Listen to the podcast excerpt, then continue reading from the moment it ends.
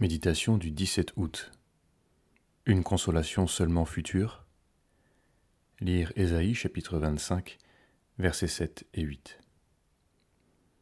Sur cette montagne, il anéantit le voile qui voile tous les peuples, la couverture qui couvre toutes les nations. Il anéantit la mort pour toujours. Le Seigneur, l'Éternel, essuie les larmes de tous les visages. Il fait disparaître de toute la terre le déshonneur de son peuple, car l'Éternel a parlé. Cette prophétie d'Ésaïe rejoint les descriptions de l'Apocalypse sur les nouveaux cieux et la nouvelle terre. Dans nos moments de lucidité, les bonheurs humains dans lesquels nous nous réfugions apparaissent dérisoires et bien insuffisants. Nous comprenons que la souffrance est bien la seule promesse que la vie tient toujours. Personne n'a vécu une vie sans larmes, et nul ne peut affirmer avec certitude que tout finira bien pour lui. Ceux qui affichent cette arrogance sont tôt ou tard pris au dépourvu. Comme le dit le psalmiste, Je disais dans ma tranquillité, je ne chancellerai pas.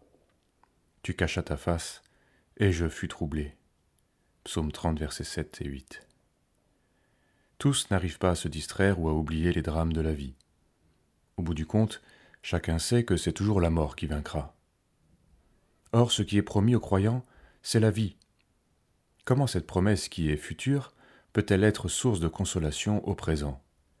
Car c'est bien aujourd'hui que nous avons besoin de secours au sein de nos épreuves.